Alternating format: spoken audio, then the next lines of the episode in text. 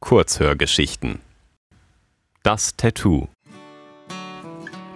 Adrian betrachtete seine neue Tätowierung. Er war gerade auf dem Weg nach Hause, saß seit ungefähr zehn Minuten im Bus und sah begeistert das Dreieck mit den Streifen auf seinem Oberarm an. Auf der Innenseite seines linken Bizepses war das Tattoo, das in der Mitte einen hellen Strich Haut freigelassen hatte. Unter dem schwarzen Dreieck waren zwei Linien in unterschiedlicher Größe, ebenfalls in schwarzer Farbe. Meine Mutter sagt eh wieder, dass das nur Hipster machen, dachte er sich. Es war ihm egal. Adrian mochte das schlichte Motiv und holte sein Smartphone aus der Hosentasche, um seine Benachrichtigungen auf Facebook zu checken. Als die Tätowierung fertig gestochen und mit einer Salbe eingerieben wurde, hatte er direkt ein Foto gemacht und es gepostet. 13 Likes und zwei Kommentare. Einer war von einer alten Schulfreundin, Jessica.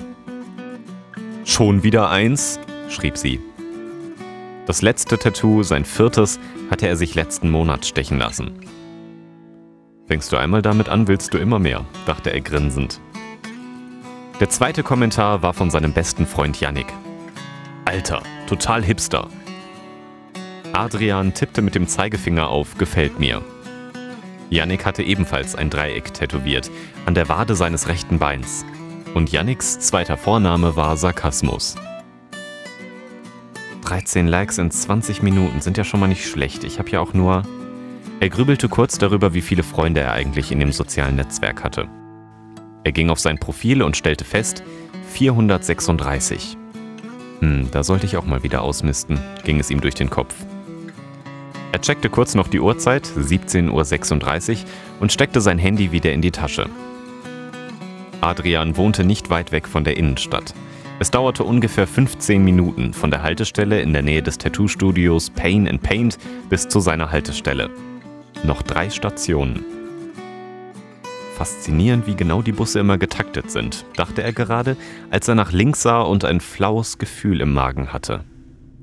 Irgendetwas war merkwürdig.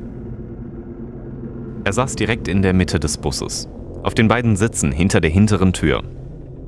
Eine Plexiglasscheibe war vor ihm angebracht und hielt etwas den Wind ab, der jedes Mal durch den Bus zog, wenn sich die Türen öffneten.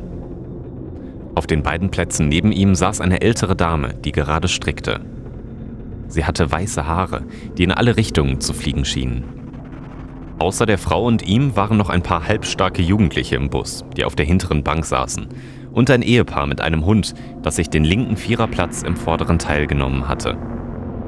Die Jugendlichen grölten ab und zu etwas Unverständliches, was wohl etwas mit neuen Schuhen und neuer Rapmusik zu tun hatte. Abgesehen davon und dem Klack-Klack, Klack-Klack der Stricknadeln war es im Bus relativ ruhig. Der Hund schlief, das Ehepaar sah gelangweilt aus dem Fenster. Er sah die alte Frau links neben sich weiter an, als sie plötzlich aufsah und das Strickgeräusch unterbrochen wurde. Sie drehte ihren Kopf zu ihm um und er schreckte zurück. Ihr Gesicht schien zu zerlaufen. Die Mundwinkel hingen nach unten und schwarze Tränen liefen die Wangen der alten Dame herunter. Das Gesicht sah aus, als wäre sie einem Horrorfilm entsprungen.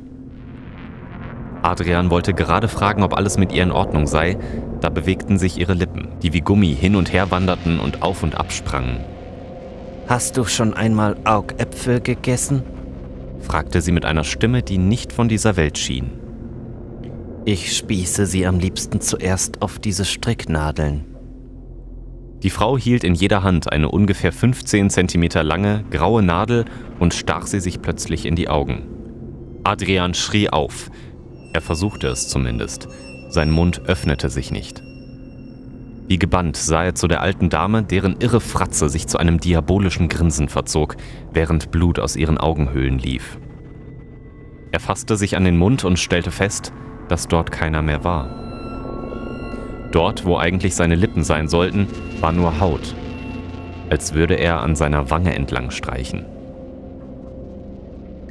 Vollkommen fassungslos sah er auf seine Arme und bemerkte im Augenwinkel, dass etwas mit seinem linken Arm nicht stimmte. An der Stelle, an der das schwarze Dreieck tätowiert war, war jetzt etwas viel Größeres. Nur verschwommen konnte er sechs Buchstaben erkennen. B, I, G, I, H, M. Sein Herz raste, sein Kopf schien zu explodieren und er hatte die Kontrolle über seine Blase verloren. Adrian nässte sich ein und unter seiner schwarzen Jeans bildete sich eine Pfütze, die immer größer wurde. Die Frau links neben ihm zog sich an den weißen Haaren, riss sie sich büschelweise aus, während die Stricknadeln in ihren Augen auf ihn zu zeigen schienen. Sie schmiss die Haare auf ihn und schrie, Bettnässer, du elender Bettnässer, deinetwegen werden wir noch alle ertrinken. Völlig perplex und mit einem unglaublichen Übelkeitsgefühl sah Adrian, dass der Urin auf den Boden lief. Er hatte keine Kontrolle mehr über seinen Körper und wirkte immer wieder leicht. Ein pelziges Gefühl breitete sich in seinem Rachen aus und sein Hals schien sich auf die doppelte Größe auszudehnen. Plötzlich übergab er sich. Aber statt des Erbrochenen wirkte er eine Katze aus seinem Mund hervor. Sie war orange. Die Katze fauchte ihn an und rannte in den vorderen Teil des Busses. Der Hund! schrie es in seinem Kopf. Die Katze lief genau auf die Stelle zu, an der der Hund vorhin schlief. Aber in der Mitte des schmalen Ganges lag kein Hund mehr. Stattdessen hatte sich dort eine merkwürdige Kreatur aufgebaut, die wie eine Mischung aus einem Bär und einem Tiger aussah. Der massige, fällige Körper eines Bären, das Gesicht und die Pfoten eines Tigers. In seinem Maul hingen die Kleider des Ehepaares. Ein blauer Anzug und ein gelbes Kleid mit Blutflecken darauf. Das Wesen schlug nach der Katze, traf sie mit einem Hieb in die Seite und sie flog in hohem Bogen auf Adrian zu. Die Plexiglasscheibe, die ihn eigentlich schützen sollte, verwandelte sich im selben Augenblick zu Wasser, das auf den Boden platschte. Panisch hob er den linken Arm, um die heranfliegende Katze abzuwehren. Mitten im Flug verschwamm die Katze vor seinen Augen und veränderte sich. Wurde schwarz, zerteilte sich. Er gab stumme Schreie durch den nicht vorhandenen Mund von sich, während Buchstaben, die vor wenigen Sekunden noch eine Katze waren, auf ihn zuflogen. Sie landeten auf seinem Arm. Mit der rechten Hand versuchte er noch, sie wegzuschlagen, aber sie brannten sich auf der Innenseite seines Bizepses fest. Dort, wo vorher noch das Tattoo und die anderen Buchstaben waren, stand jetzt RNDCU. Alles drehte sich. Adrian hatte nicht mehr das Gefühl, im Bus zu sitzen, sondern in einem Flugzeug, das gerade in Turbulenzen ist und abstürzt. Er versuchte aufzustehen und sein Kopf drehte sich dreimal schnell um seinen Hals. Er bekam keine Luft mehr. Dann berührte ihn ein Haarbüschel von der alten Frau am Kopf, die ihn immer noch in unregelmäßigen Abständen damit bewarf. Sein Kopf schnellte wieder dreimal zurück und er sah, dass sie keine Haare mehr auf dem Kopf hatte. Ihre Nase hing wie ein Tropfen an ihrem Gesicht und schien jeden Moment abzufallen, während sie krächzte. Komm, kleines Schweinchen, gib deiner Oma einen Kuss. Dann zog sie die Nadeln aus ihren Augen, setzte sich gerade auf ihren Sitz, sah nach vorne und warf beide Nadeln rückwärts nach hinten. Adrians Augen folgten der unwirklichen Szene. Die Stricknadeln voller Blut flogen genau in die Richtung, in der die Jugendlichen vorhin saßen. Jetzt hockten auf der letzten Bank des Busses, auf dem mittleren Platz, zwei Babys. Sie waren nackt und regungslos, blickten ins Nichts. Die Stricknadeln flogen auf sie zu und trafen sie genau in die Stirn. Anstatt eines Schreis, den er erwartete, hörte er plötzlich ein Platzgeräusch. Die Babys waren geplatzt, wie Luftballons. Zurück blieb nur eine große rote Lache, die den ganzen Sitz besudelte. Adrian dachte nichts. Er konnte nicht denken. Sein Kopf war wie ein hohler Raum, der im Dunkeln lag. Seine Augen versuchten alle Eindrücke aufzunehmen, aber die Informationen schienen nicht in seinem Gehirn anzukommen. Auf einmal hörte er die Stimme eines Kindes in seinem Kopf schreien. Lauf, renn weg! Seine Beine fühlten sich wie Drahtseile an, als er aufstand. Es gab eine gewisse Spannung, aber er hatte keinen sicheren Halt. Er versuchte, nach einer der roten Haltestangen zu greifen, die überall im Bus befestigt waren, aber in dem Moment, als er danach griff, zerfiel sie auf eine merkwürdige Art und Weise. Zuerst löste sich die Farbe vom Metall. Die Stange zerteilte sich in einen roten Strich, der nach rechts schwebte und davonflog. Die übrig gebliebene silberne Stange schwankte nach links und sah aus, als würde sie langsam zerhackt werden, als sie sich plötzlich mit einem Puff in silbrigen Staub verwandelte, der auf Adrian zuflog. Er versuchte die Augen zu schließen, aber es gelang ihm nicht. Der Staub setzte sich in seinen Augen fest. Aber anstatt einer verschwommenen Sicht hatte er nun das Gefühl, klarer sehen zu können. Auch sein Stand wurde fester. Mit der Schärfung der Sicht sah er jetzt wieder auf seinen linken Oberarm, auf dem die Buchstaben wie wild hin und her tänzelten. B, R, G, D, H, M stand dort kurzzeitig. Plötzlich wurde sein Arm gegriffen. Die alte Frau, die die ganze Zeit wie gebannt und mit Löchern in den Augen nach vorne gesehen hatte, schnappte sich jetzt seinen Arm und sagte, Lass mich dir helfen, Jungchen. Dann zog sie den Arm zu ihrem Mund, der wie Kerzenwachs zerfloss, und eine grüne Zunge wie von einem Reptil schnellte hervor, die über die Innenseite seines Oberarms leckte. Während er das Gesicht der Frau wie gebannt betrachtete, sah er im Augenwinkel, dass sich die Buchstaben sortierten. Sie stellten sich in Reih und Glied wie Soldaten bei der Armee. Das Pochen seines Herzschlages wurde in seinem Kopf immer lauter klang wie ein donnernder Trommelschlag, als die wirren Buchstaben endlich einen Sinn ergaben. Auf seinem Oberarm stand Bring dich um. Adrian wusste nicht wieso, aber er empfand diesen Satz als den wahrhaftigsten Satz, den er je gehört hatte. Als würde ihm eine fremde Macht die Gedanken einflößen, natürlich, das ist die perfekte Idee. Die alte Frau mit der Reptilienzunge und den blutenden Augenhöhlen grinste ihn an, während ihr die Zähne aus dem Mund fielen. Er sah nach vorne und dort stand nicht mehr die Kreatur, die eine Mischung aus Bär und Tiger war. Stattdessen lag dort nur sein Fell, wie ein Teppich, zwischen den Viererplätzen. Adrian akzeptierte seine Umgebung. Es war, als wäre er an einen Ort zurückgekehrt, den er bereits kannte. Ein wohliges Gefühl überkam ihn, während er auf die hinteren Türen zuging. Mit einem Mal fielen sie nach innen und drohten ihn zu erschlagen. Die Türen schlugen genau vor seinen Füßen auf den Boden und das Glas zersplitterte. Im selben Moment wurden aus den Scherben kleine Glühwürmchen, die nach draußen flogen. Er musste ihnen folgen. Er musste den Satz auf seinem Arm befolgen. Adrian wollte einen Fuß vor den anderen setzen und bemerkte, dass er über dem Boden zu schweben schien. Außerhalb der Tür, dort wo eigentlich ein Gehweg sein sollte, war ein kleines blaues Plastikschwimmbecken. Das Becken war voller Kakao, warm und duftend. Er hob die Arme und schwebte langsam in das Becken, als es seine Form veränderte. Als er auf dem Boden aufkam, stand er plötzlich auf dem Kopf eines überdimensionierten Pilzes, der hin und her schwankte. Angst stieg in ihm auf. Irgendetwas lief nicht richtig.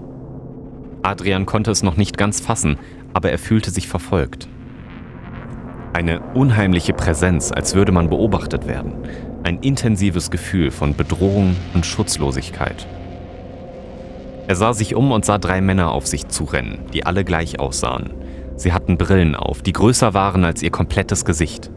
Sie waren ungefähr drei Meter groß und ihr Bart war aus Stacheldraht, der über den Boden schliff, während sie im Takt zu rennen schienen. Alle drei schrien gleichzeitig im Chor Spring, du Tintenfisch! Spring, du Fisch! Spring, Fisch! Adrian atmete doppelt so schnell wie normal, während sich der Sauerstoff wie Mehl in seinen Lungen anfühlte. Er ging in die Hocke und sprang auf. Die Umgebung wurde kurz unscharf und plötzlich fühlte er einen eisigen Windzug. Er stand auf einem Hochhaus und wollte fliehen. Die Männer waren immer noch hinter ihm her. Unter ihm war nur grauer Beton, der immer matschiger und nasser zu werden schien, während er trotzdem einen festen Stand hatte. Die Luft um ihn herum roch nach Chili und der blaue Himmel verlief wie Wasserfarben auf einem nassen Stück Papier. Rennen. Du musst rennen. Er setzte einen Fuß vor den anderen und wurde immer schneller, während er den Atem der drei Männer hinter sich spürte. Das Geräusch der Tätowiernadel bohrte sich in seinen Gehörgang, als er stolperte. Er überschlug sich und sein Körper verschmolz zu einem Ball. Er hüpfte auf das Ende des Daches zu und schlug auf den Boden auf. Wie aus Gummi sprang sein Körper in die Luft. Er fiel. Raphael rannte wie wild. Seine große Brille rutschte auf seiner Nase hin und her und sein brustlanger, grauschwarzer Bart flog im Wind, während er dem Fußgängerweg an der Hauptstraße folgte. Wie dumm kann ein einzelner Mensch nur sein? Das endet böse, ganz böse, und am Ende ist es noch meine Schuld. Ungefähr 20 Meter vor sich sah er Adrian aus dem Bus torkeln, den er seit ein paar Minuten verfolgt hatte. Immerhin hatte er den Bus mit Adrian darin noch rechtzeitig gesehen. Er hatte zwar seine Adresse in seinen Unterlagen, aber das kostete nur wertvolle Zeit. Raphael verlangsamte seine Schritte und blickte Adrian an. Schwankend stand dieser auf dem Bürgersteig, sah sich wild um und war schweißgebadet. Adrian, warte mal! Adrian! rief er. Geduckt und gehetzt sah Adrian Raphael an und schien einen Moment zu überlegen, ob er ihn angreifen oder flüchten sollte. Zu Raphaels Leidwesen entschied er sich für Letzteres und lief auf den Eingang eines Hochhauses zu. Er rannte, als wäre der Teufel hinter ihm her. Fluchte Raphael verärgert und verfolgte ihn. Im Eingangsbereich des Hochhauses, das ein Bürogebäude zu sein schien, dessen Empfang momentan nicht besetzt war, stoppte Raphael kurz. Er sah nach rechts und links und bemerkte, dass Adrian zu den Aufzügen gerannt war. Scheiße. Die Türen schlossen sich gerade. Dann muss es also die Treppe sein. Als würde sein Leben davon abhängen, rannte Raphael die 13 Stockwerke nach oben und sein Herz setzte fast aus, als er auf dem Dach ankam. Er sah Adrian gerade auf das Ende des Daches zulaufen. Nein. Wenn er das wirklich tut, nur weil Melanie ihr Getränk hat rumstehen lassen, dachte Raphael und vervollständigte seinen Gedanken, indem er murmelte, kommen wir alle in den Knast. Er versuchte loszusprinten, als er Adrian plötzlich hüpfen sah. Güte, was richten diese getrockneten Pilze nur an? dachte Raphael sich, während Adrian plötzlich vom Dach des Hochhauses sprang.